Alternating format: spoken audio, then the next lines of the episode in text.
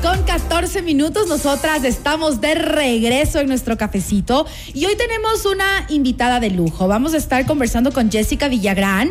Ella es asesora comercial de Mundo Marino, agencia de viajes, y vamos a hablar acerca de la reactivación de visas a Estados Unidos. Mi querida Jessie, bienvenida a nuestro café de las tardes. Y de verdad que este tema eh, es importante, es súper eh, coyuntural, porque hace poquito tiempo abrieron la posibilidad de sacar los nuevos turnos para las visas a Estados Unidos. Bienvenida. Claro que sí, muchísimas gracias por la invitación. Estoy muy contenta de estar aquí con ustedes. La primera vez en radio. Sí, totalmente.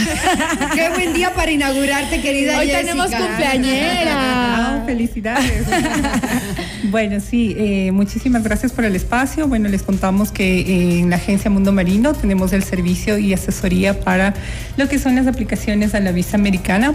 sí, de hecho, en esta semana se habilitó citas en la embajada para lo que es no había ya hace un buen tiempo, casi como un mes. Y bueno, estamos eh, los quiteños nuevamente con la oportunidad de presentarse aquí, no tienen que viajar a Guayaquil, entonces eh, estamos con esta novedad. Qué bueno saber. A mí se me vence este año la, la visa, así que pero. Ah, ya, perfecto. En noviembre, por ahí. Estoy a tiempo todavía. Pero creo que con seis meses de anticipación hay que solicitarla. ¿Cómo es ahora? No, el, pasaporte es el que se te vence en seis meses. Sí, tiene que la visa puede entrar el día antes. Exactamente. Ah, qué maravilla. Es el pasaporte con seis meses de vigencia el que debe. Pensé que con la visa también había que hacer con mucha anticipación. No, eh, hasta un día antes de vencerse la visa, este puedes eh, viajar. Entonces no hay problema. es mejor tener todo. Sí, preferible. En, línea, en línea, en orden. En orden. Exactamente, sí. ¿Hay requisitos especiales, eh, Jessie? Eh, bueno, actualmente, este, sí, o sea, tener estabilidad económica, estabilidad laboral.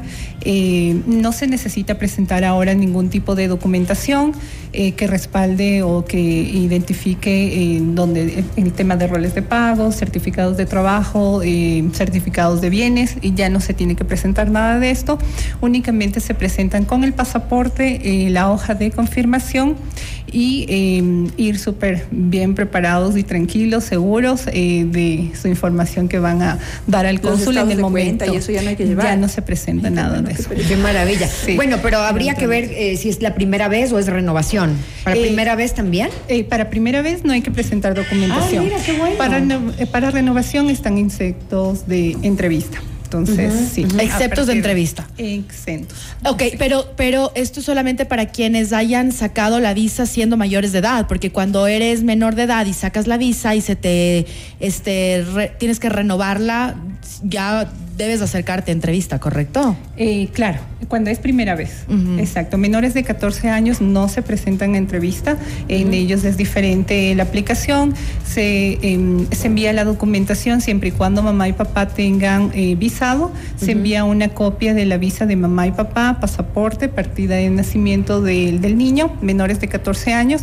Esto se envía por courier y la eh, visa regresa automáticamente aprobada para menores de 14 años. Y no importa cuántos años no hayas renovado, porque puede ser que a alguien se le pasó, no sé, unos cuatro años renovar la visa. No, o más. claro, ahí en ese caso es una aplicación nuevamente por primera vez en este caso vuelven a ah, presentarse. Es como que nunca hubiese tenido visa. Claro, Qué no, es, no es renovación. ¿Cómo es posible? claro, o sea, no en algunos casos hay personas que tienen el visado, lo tuvieron por cinco años, no viajaron. O diez, porque en una época que te daban, te daban diez años también. Claro, en la última era cinco años, entonces eh, ahora sí es para diez años eh, actualmente, pero eh, claro, si ya se te venció en esos cinco años y no viajaste, ya haces la renovación, eh, otra vez es como por primera vez. Pero igual ellos tienen toda la, toda la información, todos los récords de cuándo entraste, cuándo saliste, cuándo fuiste, claro.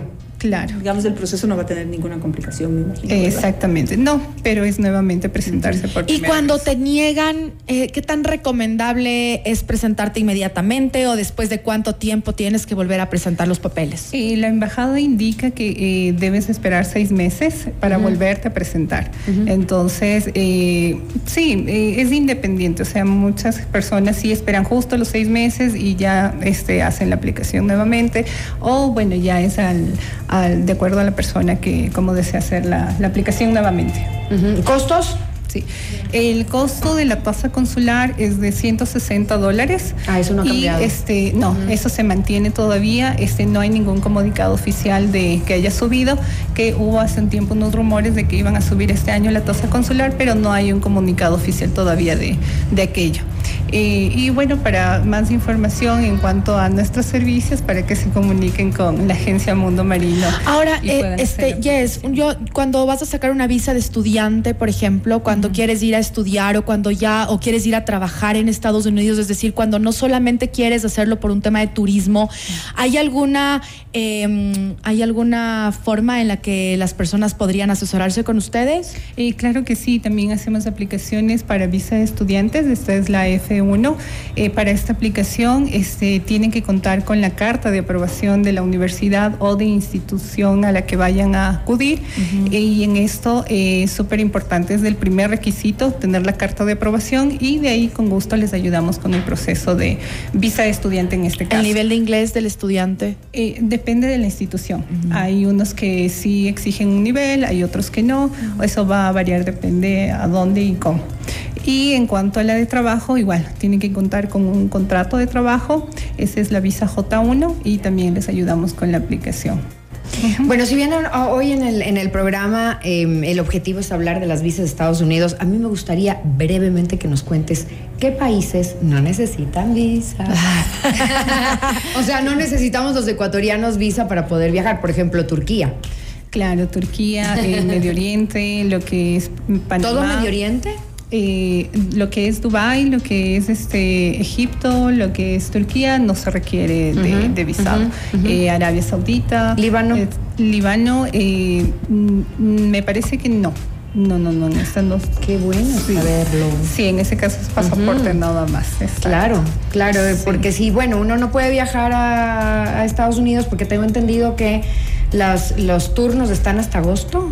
Eh, no, están a partir de septiembre de este Agosto año. O sea, terminados. hasta agosto están a full. Exacto. Sí. O sea, si me quiero ir, imagínate, Exacto. si me quiero ir en verano a, a- a la América del Norte, ya no puedo, Ya no. no. No. califico. Entonces tengo que ver qué países Claro. puedo visitar en verano, es decir, este junio, julio, agosto. Tenemos que no, Europa, no necesito visa. Tenemos Cuente República- todo.